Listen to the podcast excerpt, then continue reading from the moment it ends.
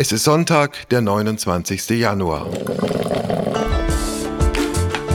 Apokalypse und Filterkaffee. Heimspiel. Das Interview am Sonntag. Mit Wolfgang Heim.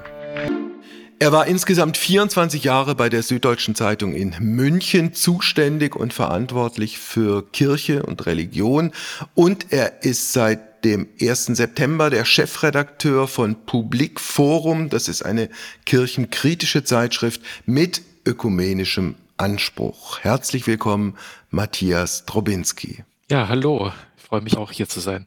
Als wir äh, dieses Gespräch vereinbart haben, unmittelbar nach dem Tod von Papst Benedikt, wussten wir logischerweise nicht, was in den Wochen danach im Vatikan passiert. Äh, wie turbulent geht's gerade aktuell im Vatikan zu? Was denkst du? Ja, ich denke, dass ähm, nochmal durch diesen Tod Konflikte, die sowieso da sind, an die Oberfläche kommen. Also man sieht, dass, äh, dass da im Grunde, also wenn man es sehr platt macht, zwei Kräfte gegeneinander gehen. Das eine sind die, die äh, Papst Franziskus unterstützen, der ja in gewissen Grenzen Reformen im Vatikan durchsetzen möchte und dass schon auch es noch Anhänger der alten Macht gibt, die ja auch über 30 Jahre den Vatikan bestimmt hat. Also ah. eben nicht nur zur Zeit vom Papst Benedikt, das sind acht Jahre, sondern vorher von Johannes Paul II. Also das sind insgesamt fast 35 Jahre. Und das merkt man, da ist ein Bruch da. Gehört zu dieser alten Fraktion auch Erzbischof Georg Genswein, äh, der ja nun auch im Vatikan erst für beide Päpste, dann nur noch für den einen eine nicht unwichtige Rolle gespielt hat?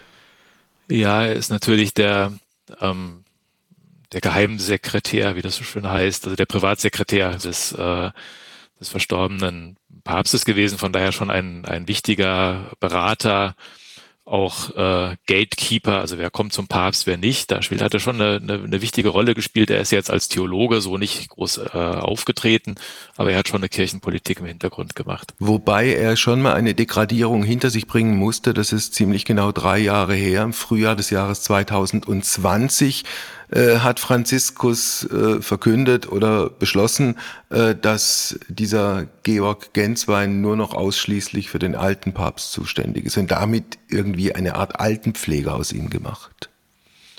Das kann man so sagen. Die beiden sind keine Freunde. Also äh, was vielleicht auch was Emotionales hat. Also es ist ja nicht immer alles nur Kirchenpolitik, sondern vielleicht kann der eine den anderen besser leiden oder nicht.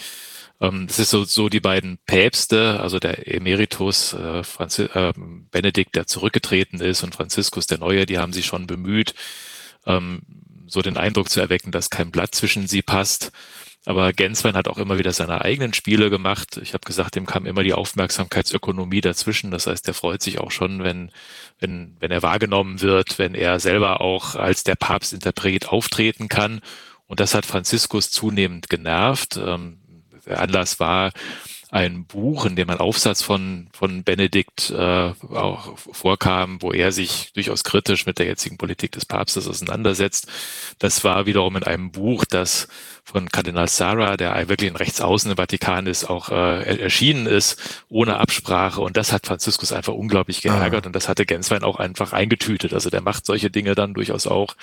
Und ähm, da hat er ihn ja degradiert, kann man schon so sagen. Also ähm, Leiter des päpstlichen Hauses hieß ja beide Päpste.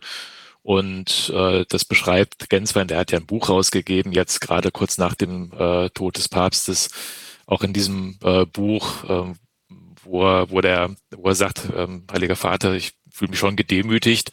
Und der Papst dann antwortet, ja, ein bisschen Demut tut Ihnen schon auch gut.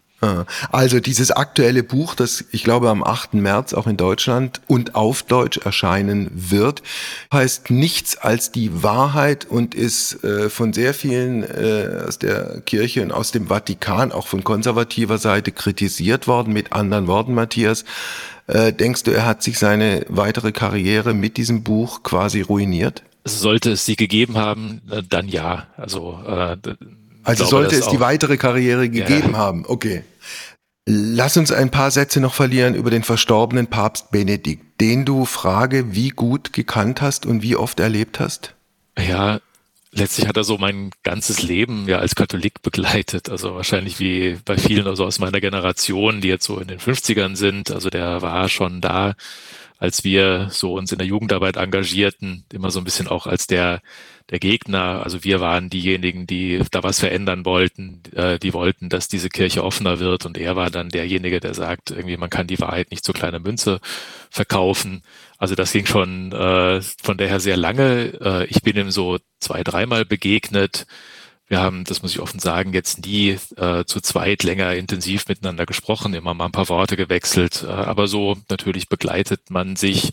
Ich war bei seiner Wahl dabei, war dann auch mit der Wahl des neuen Papstes dabei. Also so haben wir uns schon immer wieder von der Ferne gesehen. War er dieser doch sehr, sehr dogmatisch konservative Kirchenmann, als der er oft bezeichnet wird, oder hatte der noch andere Seiten? Er hatte mehrere Seiten. Also er hatte also einmal diese Seite des ähm, dogmatischen in dem Sinn, dass er äh, sagt, es letztlich gesagt hat, es gibt ewige Wahrheiten. Diese ewigen Wahrheiten, die können wir nicht äh, aufweichen. Das fing bei ihm sehr früh an. Also im Grunde die Vorstellung auch, dass äh, Theologie so ein Paket ist oder auch die auch Religion, das weitergegeben wird, das tradiert wird. Das hat er auch selber erlebt, dass äh, für ihn dieser, sagen wir mal, sehr bayerisch-konservative Katholizismus ja auch geholfen hat, den Nazis zu widerstehen. Also da in Traunstein, äh, da hatten, machten die nicht viele Schnitten. Also so dieses Gefühl, je, je mehr wir zusammenstehen, um, desto weniger sind wir anfällig für die ah. Versuchung der Welt. Gleichzeitig gab es diese andere Seite, die sehr liebenswürdige, bescheidene, das kann man schon sagen. Also er war jemand, der, glaube ich, persönlich tatsächlich bescheiden gelebt hat, der auch persönlich ein tief frommer Mensch ist, das kann man natürlich sagen, ja klar, das muss jemand, der Priester oder dann auch Bischof wird sein. Aber so einfach ist es ja auch nicht. Also auch da können Menschen ja durchaus, sagen wir mal, sehr äußerlich werden. Das glaube ich, das würde ich ihm immer immer konzidieren, dass er da tatsächlich auch eine gewisse Tiefe auch im Glauben hatte. Ah. Apropos Bescheidenheit, damit sind wir beim neuen oder eigentlich nicht mehr ganz neuen oder eigentlich schon inzwischen sehr alten Papst Franziskus, weil er diesen Job ja jetzt auch schon seit zehn Jahren macht. Ich fand in vielerlei Hinsicht die Anfänge von Franziskus beeindruckend. Eben auch diese wirklich gelebte Bescheidenheit, weg mit diesen roten Schuhen, weg von diesem, von diesem alten, aufgeblasenen Pomp. Äh, man geht in die Favelas und, und isst mit, mit den Menschen zum Mittag, denen es richtig äh, schlecht geht. Und, aber das ist natürlich jetzt mein, mein Gefühl von sehr weit außen äh, betrachtet. Äh, mein Gefühl ist, dass es alles komplett erstarrt und da bewegt sich gar nichts mehr. Ja, also ich erinnere mich auch noch, als er gewählt wurde, da war ich ja auch in, in Rom, ähm, wie er dann da auf die Loggia des Petersplatzes trat, einfach Buonasera sagte, guten Abend, liebe Leute, und dann ohne jeden Schmuck einfach in der weißen äh, Kleidung des Papstes, ohne, ohne Brokat, ohne Pomp. Äh, er soll ja vorher gesagt haben, als sie ihm das umlegen wollten, der Karneval ist vorbei. Das fand ich schon auch wirklich beeindruckend. Und auch da dachte ich mir schon, da fängt auch eine neue Phase dieser Kirche an. Da ist tatsächlich vieles nicht mehr da. Ich glaube, es liegt daran, dass dieser Franziskus so eine Art Umkehr der Herzen will. Also, ähm, also das, das möchte er schon. Ähm, auch zu, hin zu einer Kirche, die bescheiden ist, die auch tatsächlich mit den Armen lebt, die durchaus selber arm ist. Aber die Frage, was muss sich dazu ändern, auch an Strukturen, da hat er sich wenig Gedanken gemacht, beziehungsweise ah. dass diese Fragen schiebt er auch richtig weg. Ist dieser Enthusiasmus vom Anfang auch deshalb nicht mehr da, weil die Beharrungskräfte und die, die Konservativen äh, im Vatikan doch stärker sind, als man gedacht hat? Ja, das ist so das, was Mario Politi sagt, äh, also das ist ein Vatikan-Experte, ein mhm. Journalistenkollege, der sehr erfahren, nochmal viel erfahrener ist als, als ich und da wirklich seit vielen Jahrzehnten sitzt ähm, der sagt, es gibt im Grunde ähm, also die These Franziskus unter Wölfen. Also das heißt, äh, der Papst würde schon gerne sehr viel mehr ändern. Es gibt aber eine konservative Fraktion, die das verändert. Da habe ich eine kritische Frage dran, denn dieser Papst ist ja jetzt nur zehn Jahre im Amt und sozusagen zehn Jahre von irgendwelchen Wölfen gehindert äh, werden. Das kann ich mir nicht ganz vorstellen. Also ich glaube, dass bis zu einem gewissen Grad dieser Papst, was diese Kirchenstrukturen angeht und auch was die Theologie angeht, einfach konservativ ist. und nicht äh, derjenige ist, der da sitzt und abends äh, schweren Herzens ins Bett geht und sagt, so ja. gerne würde ich weitere Reformen machen, sondern das meine ich mit der Umkehr des Herzens. Also in, in diesen persönlichen Dingen oder in dieser Frage, wie geht man mit Flüchtlingen um, was sollen wir mit Kirchengeld machen, wie gehen wir zu den Armen, ähm, da ist er nach wie vor auch einfach äh, völlig entschieden.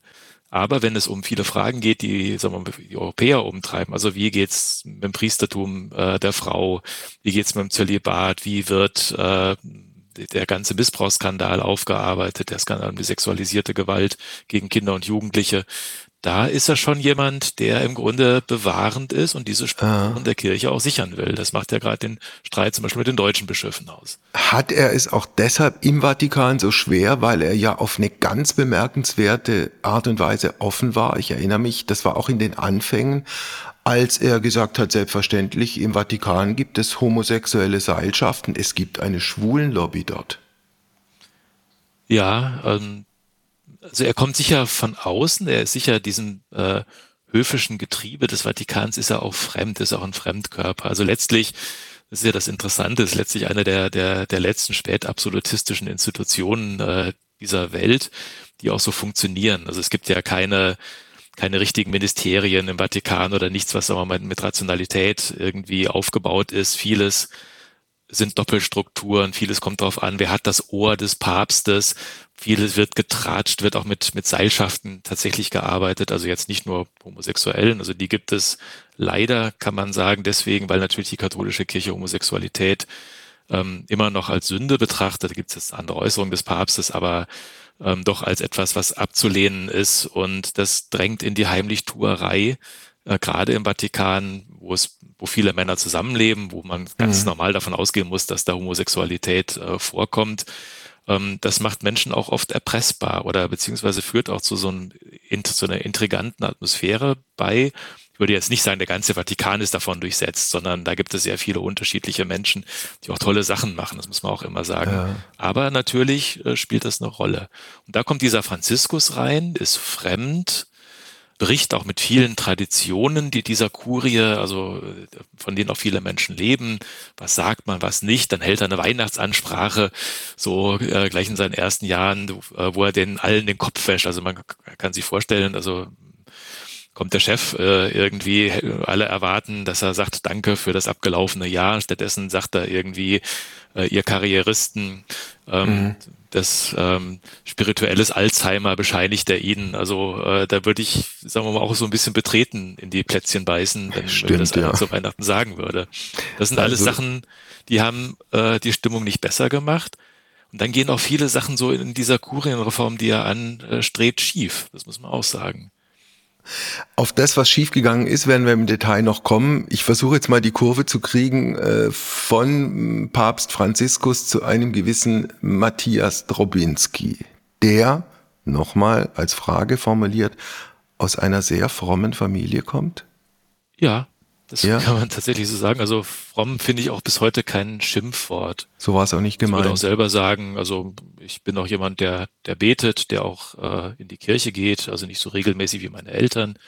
Da war der sonntägliche Kirchgang selbstverständlich. Man lebte so sehr in so einem katholischen Leben, dass da auch Kraft gab. Vier Kinder, war alles nicht reich, Eltern sind beide Hauptschüler. Also so Aha. aus diesem äh, Gefühl raus, ja, diese Kirche gibt uns ähm, Bildung halt, Gemeinschaft, Sinn, also so, das war schon alles sehr, sehr selbstverständlich. Also und selbstverständlich für dich war dann auch, dass du beispielsweise in der jungen äh, katholischen äh, oder andersrum katholisch jungen Gemeinde in Mainz dann auch aktiv warst?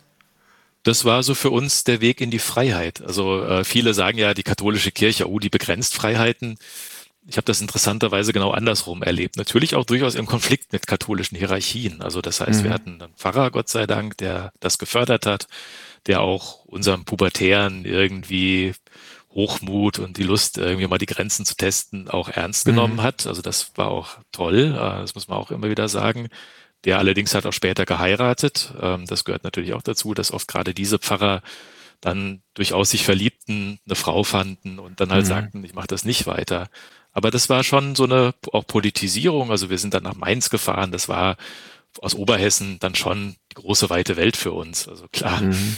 wir sind politisch geworden. Ja. Du hast dann neben Geschichte und Germanistik auch katholische Theologie studiert, mit äh, der, der Option, möglicherweise Priester zu werden?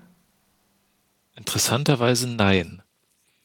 Also so, dass ähm, so im Dorf gab es schon immer Leute, die, die, halt gesehen haben, der, der ist Ministrant und äh, der, der macht das auch gerne. Aber also ich war auch nie im Priesterseminar außer zum Fußballspielen. Aber die Vorstellung, Priester zu werden, die hatte ich nicht. Ich glaube tatsächlich einmal, ich wollte Kinder haben. Äh, mhm. Das ist schon sehr eindeutig. Und ich hatte doch auch den Eindruck, dass ich mit vielem, was in dieser Kirche geschieht, nicht einverstanden bin, dass ich da auf der anderen Seite stehe. Ich habe mir gedacht, diesen Spagat immer sagen zu müssen, ich bin von der katholischen Kirche, aber eigentlich doch ganz anders. Mhm. Das habe ich nicht gewollt. Also. Hast, hast du eigentlich in, in diesen Jahren, also als Kind, als Jugendlicher, äh, bei Freizeiten, als Ministrant, wie und wo auch immer, von diesem offenkundig flächendeckenden Missbrauch, den es in der katholischen Kirche auch damals schon gegeben hat, irgendwas mitbekommen? Also in meiner Jugendarbeit selber ähm, Unmittelbar persönlich nein, da habe ich großes Glück gehabt. Also tatsächlich mit Menschen, die mich immer mit Respekt, mit der nötigen Distanz, aber auch der nötigen Nähe äh, behandelt haben. Aber sehr wohl äh, erinnere ich mich nachhinein an, an Begegnungen, wo ich schon dachte, guck an, da hätte man, da habe ich auch als junger Mensch was geahnt. Also es gab einen Pfarrer im Nachbardekanat, der vermietete so ein Pfarrhaus und der wollte immer die Leute kennenlernen, bevor er die da reinließ. Und der war mhm. mir unheimlich. Und da habe ich meinen Bruder gefragt, kommst du mit, mhm. wenn wir uns dem vorstellen? Dann sind wir zu zweit dahin. Und tatsächlich, als dann 2010 der Missbrauchsskandal aufflog, war es klar, es war einer der schlimmsten Täter des Vogelsbergs. Also in diesem Sinne habe ich gemerkt, äh, da ist was faul. Und das frage ich mich so im Nachhinein schon, wenn ich das so als 18-Jähriger merke, hätten nicht die Erwachsenen da auch nochmal mehr mhm. merken müssen. Oder ich war später Zivildienstleistender auch. Die Leiterin dieser Stelle sagte, ja, mit dem und dem Pfarrer arbeiten wir nicht zusammen, weil der kommt mir merkwürdig vor. Aha. Ja, der wurde später auch angezeigt. Also, weißt du denn, was aus diesem gerade von dir beschriebenen äh, Täter geworden ist? Der eine ist tot, mhm. also der wurde nie zur Verantwortung gezogen. Der andere wurde verurteilt, auch richtig. Mhm. Also das gab es auch damals schon, ja. Ähm, aber halt eben, weil mutige Frauen waren, das dann ihnen auch angezeigt mhm. haben. Hast du das Gefühl, wenn es jetzt darum geht, wie die katholische Kirche auch mit dieser, mit dieser skandalösen Geschichte äh, umgegangen ist, dass, äh, sagen wir mal, für, Deutschland gesehen, da die, die, die äh, politisch-kirchlich Verantwortlichen zwar spät, aber doch irgendwie in die Gänge gekommen sind? Mhm. Zu spät. Also ich glaube, das ist das, das Elend. Also ich glaube, dass jetzt vieles passiert, was auch in die richtige Richtung geht. Auch viele Bischöfe ja äh, wirklich auch sehen, äh, dass es eben nicht nur Einzelfälle sind, sondern dass man sich fragen muss, äh, wie reden wir von unserer Kirche? Wie haben wir geredet? Ähm, ist das nicht auch ein Problem? Wie haben wir, wie sind wir mit Frauen, mit Sexualität umgegangen?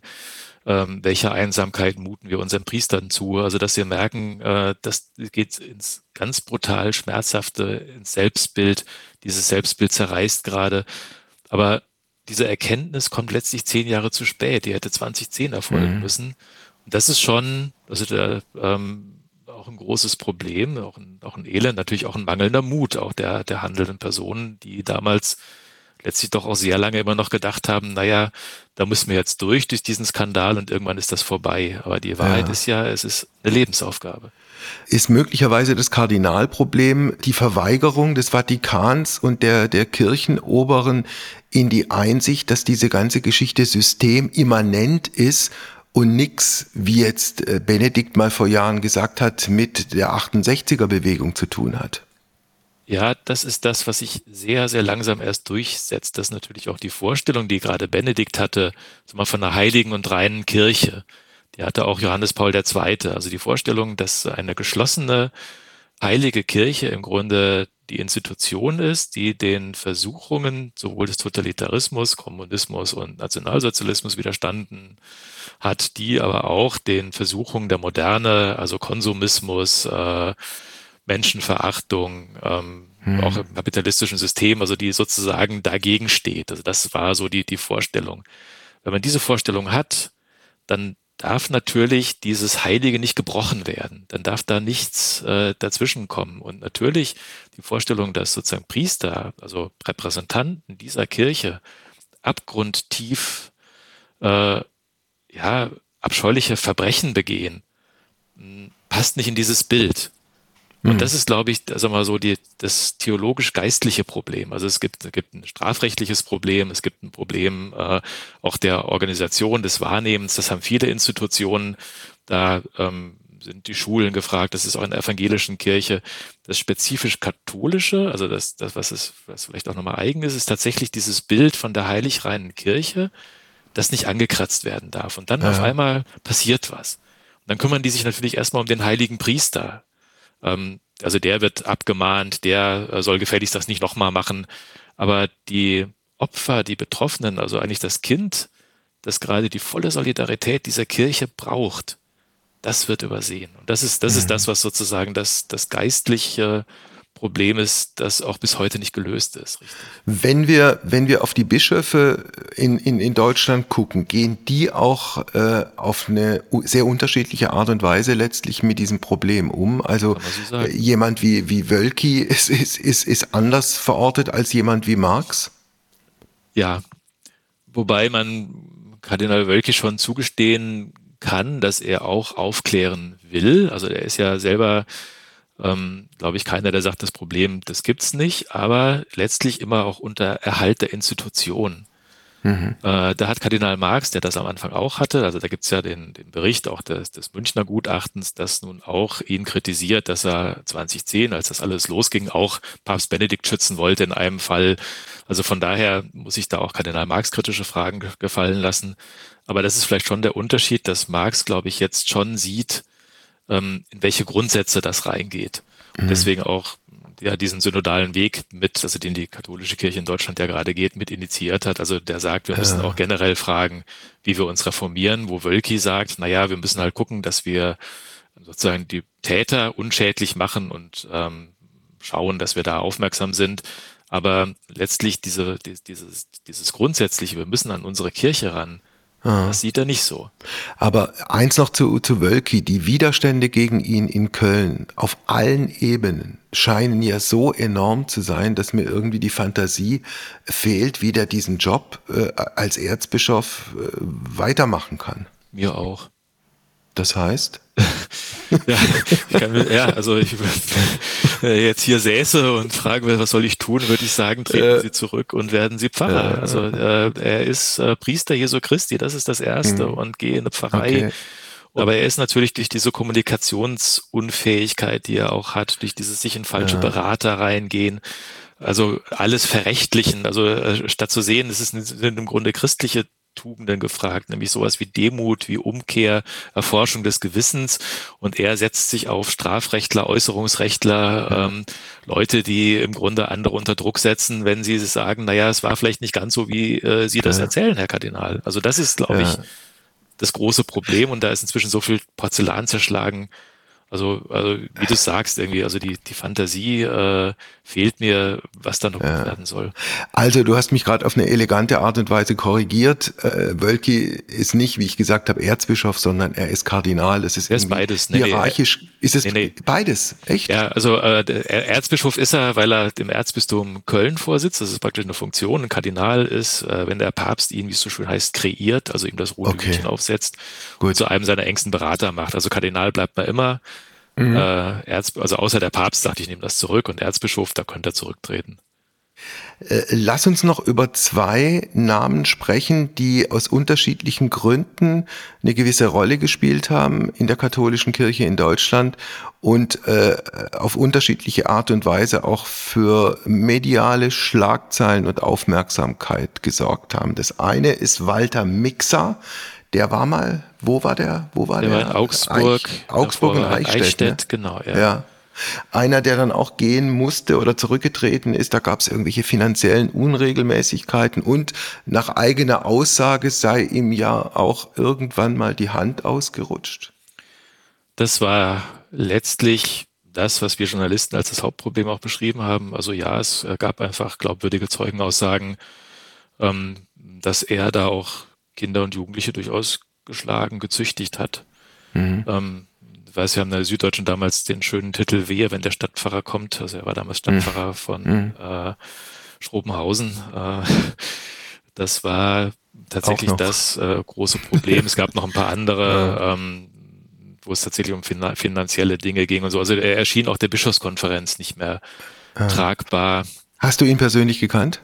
Ja, ich ja. war sogar mit ihm mal in, äh, in Sarajevo äh, auf einer Aha. Reise. Er war ja auch Militärbischof.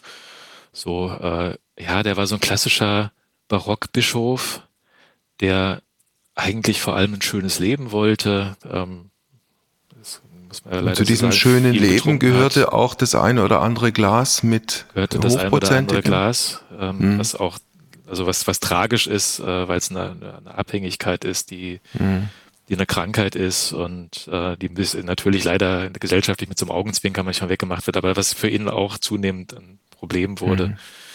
Und ja, auch ein tragischer Fall, aber auch eben, wo man sieht, äh, wie dann Leute letztlich zu Bischöfen gemacht wurden, die für dieses Amt nicht geeignet sind. Und der einzige mhm. Grund war Rechtgläubigkeit. Also auch da kommt man wieder auf die Frage hin, ähm, fährt dieser Missbrauchsskandal nicht ins Gebälk der katholischen Kirche. Also auch der ja. Mixer zeigt das ja. Der andere, äh, auch jemand, bei dem man sich fragen konnte im Nachhinein, ist er richtig besetzt worden? Damals, als er Bischof in Limburg wurde, Thebats van Elst, das ist der, der äh, sein Domizil doch zu einem relativ komfortablen Palast damals ausgebaut hat und viel, viel Geld äh, dafür aufgewandt hat. Was ist eigentlich aus dem geworden, weißt du das? Ja, der ist in Rom, ist äh, Mitarbeiter einer Kongregation, also einer Behörde, die sich um die Neuevangelisierung Europas äh, kümmert. Also ist ein bisschen ironisch, weil wenn einer für Austritte in Deutschland gesorgt hat, dann er. Mhm. Jetzt muss er gucken, dass wir da reinkommen. Vielleicht ist auch so eine kleine Strafe, aber er ist da unauffällig. Ich habe ihn mal äh, gesehen bei einem Empfang äh, der deutschen Botschaft. Ähm, da war er aber auch nur ganz kurz und ist schnell wieder weg. Also er führt jetzt mhm. gerade so ein nicht öffentliches Leben, ist aber, glaube ich, immer noch davon überzeugt, dass ihm damals großes Unrecht getan wurde. Aber auch da ist die, das muss man fairerweise sagen, die Fallhöhe ist auch in einem solchen Fall relativ groß, wenn du äh, dann Bischof warst mit, mit all diesen Insignien äh, der Macht und äh, der Öffentlichkeit und dann äh, musst du gehen und wirst irgendwie vom Hof gejagt. Ja, das kommt darauf an, wie man dieses Amt sieht. Also wenn, wenn, man sagt, ja, es ist eine Macht und das Wichtigste sind die Insignien und der Fahrer und äh, was ich was, dann stimmt das, dann ist es äh, tragisch und traurig, wobei der wohnt jetzt in Rom äh, in einem sehr schönen Ort in der Nähe, mhm. also richtig in der Innenstadt. Äh, das ist auch kein tragisches, das ist nicht schlimm, würde ich mal sagen. Mhm, okay. Ähm, aber ähm, ich glaube auch, dass ein Bischof einfach ein anderes Verständnis auch von seinem Amt haben sollte. Mhm. Du warst, um auf ein ganz anderes Thema zu kommen, insgesamt 24 Jahre bei der Süddeutschen Zeitung in München, ganz zum Schluss dann auch noch kurz in Frankfurt. Warum bist du weggegangen? Ach, das ist ähm, gar nicht so, dass ich mich verkracht hätte, gehabt hätte oder ähm, also ich bin jetzt da nicht im Zorn weg von der Süddeutschen Zeitung gegangen, sondern habe da wirklich ähm, große und gute Erfahrungen und auch mit vielen Kolleginnen und Kollegen noch, einen, noch einen sehr guten Draht, aber es gab einfach von Public Forum, da wo ich mal gearbeitet habe vor vielen Jahren, ein schönes Angebot, eins, das, äh, wo ich auch dachte, da kann ich nochmal Neues ausprobieren. Also ich war bisher in meiner Laufbahn immer eher Autor, also jemand, der mhm. halt sich um ein Thema gekümmert hat, Sachen beschrieben hat. Jetzt bin ich Chef, äh, da muss ich viel lernen, das merke ich auch. Also sowohl was Personalführung angeht, als auch die Frage, wie entwickle ich eine eine Zeitschrift so weiter, dass sie attraktiv wird, dass sie spannend wird? Äh, ich habe eingangs unseres Gespräches gesagt, Publikforum sei äh, kirchenkritisch und ökumenisch ausgerichtet. Stimmt das eigentlich so? Ja, das passt, ja. fasst es gut zusammen. Also ähm, es ist, sagen wir mal, hierarchiekritisch, würde ich fast. Also, also wir wollen nicht die Kirche abschaffen. Also wir, also wir haben natürlich verschiedene Positionen, auch, auch in der Redaktion. Wir haben einen Kollegen, der schon sehr klar sagt, naja, Leute, ähm, die Zukunft des Christentums wird eher in den kleinen Gemeinden sein, also in den Basisgemeinden, in mhm. äh, Gruppen, die sich frei treffen. Und äh, da wird die Institution einfach keine so große Rolle mehr spielen. Ich glaube auch, dass sie weniger wichtig werden wird. Ich kann mir aber nicht vorstellen, dass die Auflösung von Institutionen die Zukunft ist. Hm, sondern? Ähm, ich glaube, dass auch eine Institution, sagen wir mal so, auch äh, doch auch einen bestimmten Bereich von, von Christentum auch zusammenhält. Mhm. Äh, dass es schon auch so was Verbindendes braucht, das immer wieder hinterfragt werden muss, das sich, glaube ich, auch sehr ändern muss. Wir haben ja gerade über einiges gesprochen, auch was das Selbstverständliche angeht. Die Institution soll nicht herrschen, sondern dienen. Ich glaube, das ist auch was sehr Wichtiges. Ja. Ähm, aber die Vorstellung, dass sozusagen alles ins frei flottierende, individualistische abweicht, also so ein bisschen wie evangelikale Gruppen, wo sich hier eine bildet, da eine bildet, dann wieder eine ähm, weggeht, mhm. das macht, glaube ich, das Christentum nicht besser. Seid ihr eigentlich pazifistisch oder seid ihr nach einem relativ schmerzhaften Prozess angesichts dessen, was in der Ukraine passiert, zu dem Ergebnis gekommen, dass man mit Pazifismus nicht mehr sehr weit kommt im Jahr 2023? Wir diskutieren das heftig. Also es gibt einen Kollegen, der klar pazifistisch ist, würde ich sagen, oder weitgehend. Also ich gehöre eher zu dem, was du so beschrieben hast. Ähm, ja, ich bin Kriegsdienstverweigerer. Ähm, glaube aber, dass in einem Dilemma-Prozess, und das finde ich auch wirklich so, also ich finde es nicht geil, Waffen in die Ukraine zu liefern und ich weiß, äh, Krieg macht eigentlich alles schlechter, aber man kann in so einer Situation nur zwischen schlechten äh, Alternativen wählen, weil die Eroberung der Ukraine, in diesem Fall durch Russland, äh, wäre ein sehr viel schlechteres er er Ergebnis, wo sehr, sehr viele Menschen sterben würden, wo ein Terrorregime, glaube ich, errichtet würde, das man sich nicht wünschen kann.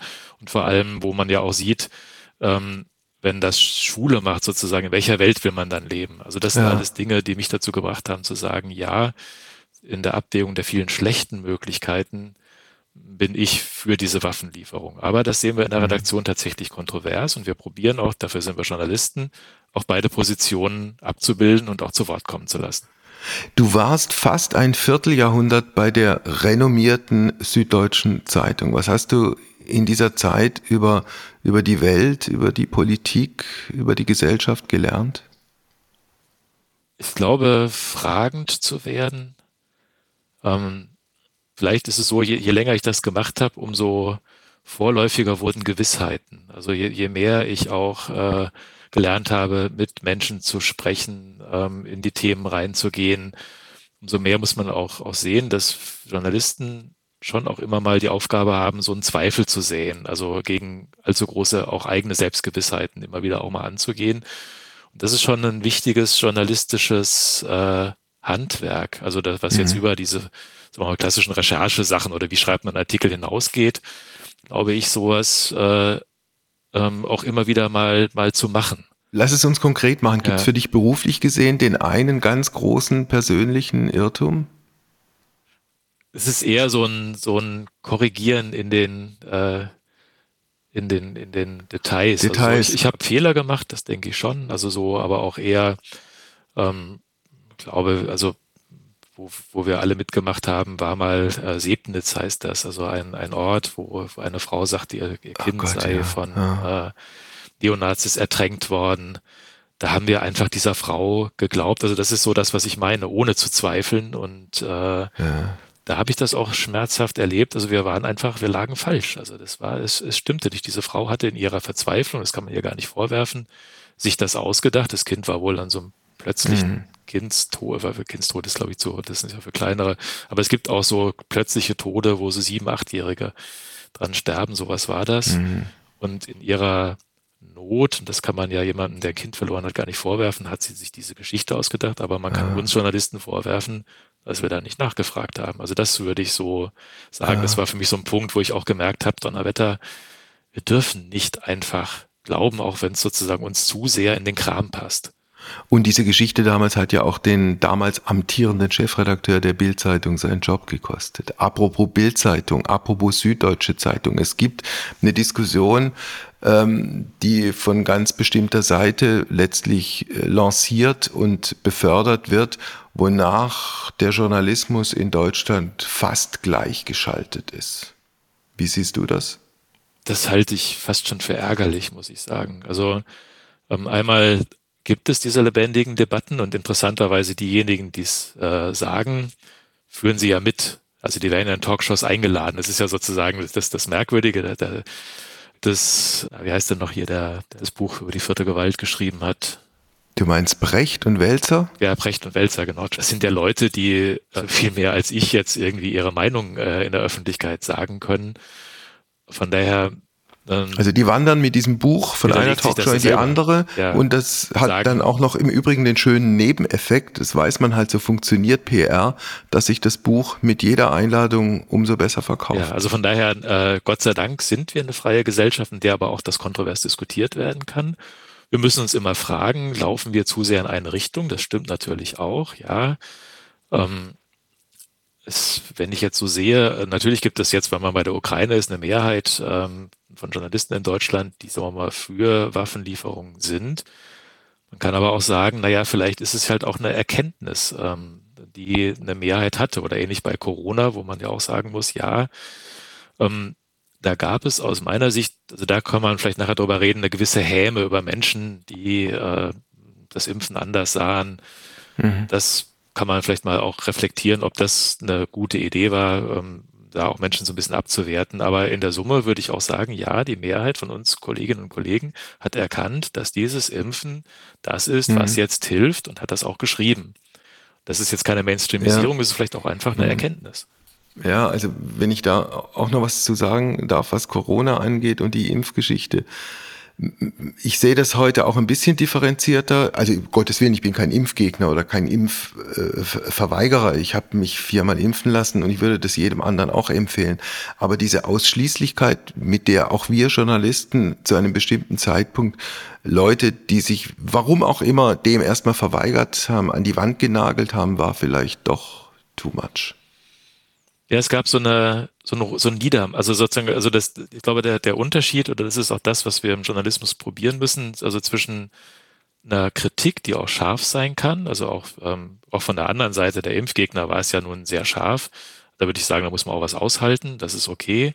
Aber es gibt dann so einen Punkt, ähm, wo man sozusagen dann, dann völlig der, ja, ähm, letztlich der Argumentationswürdigkeit äh, beraubt wird, dass das abgesprochen bekommt das ist schon ein Problem. Also ich weiß auch, ich habe, äh, als dann der, die, die, die Impfung kam, habe ich meinen Leitartikel damals noch für die Süddeutsche geschrieben, dass ich gesagt habe, das ist nicht die Erlösung. Also ähm, ah. zu Weihnachten, also ja, ist gut, dass es das gibt, aber es wären Heilshoffnungen damit verbunden, wo ich jetzt auch sagen würde, naja, ähm, das hat auch eine religiöse Dimension. Also auch das kann man natürlich überlegen, ob da, sagen wir mal, an Striche der Wissenschaft eine Dimension zugesprochen wurde, ähm, die sie auch überfordert, also die auch gar nicht ihre ja. sein kann. Die Wissenschaft kann nicht das Heil vermitteln, sie kann Lösungen bieten oder ähm, Gott sei Dank gibt's irgendwie schlaue Leute, die so einen Impfstoff entwickelt haben, aber es ist nicht die Erlösung. Also da ist vielleicht auch ein religiöser Punkt auch, also worum wir als sagen wir mal, religiöse Journalisten auch äh, dann sagen dürfen, Leute, äh, Erlösung ist im Jenseits. Erlösung in der Welt gibt's nicht.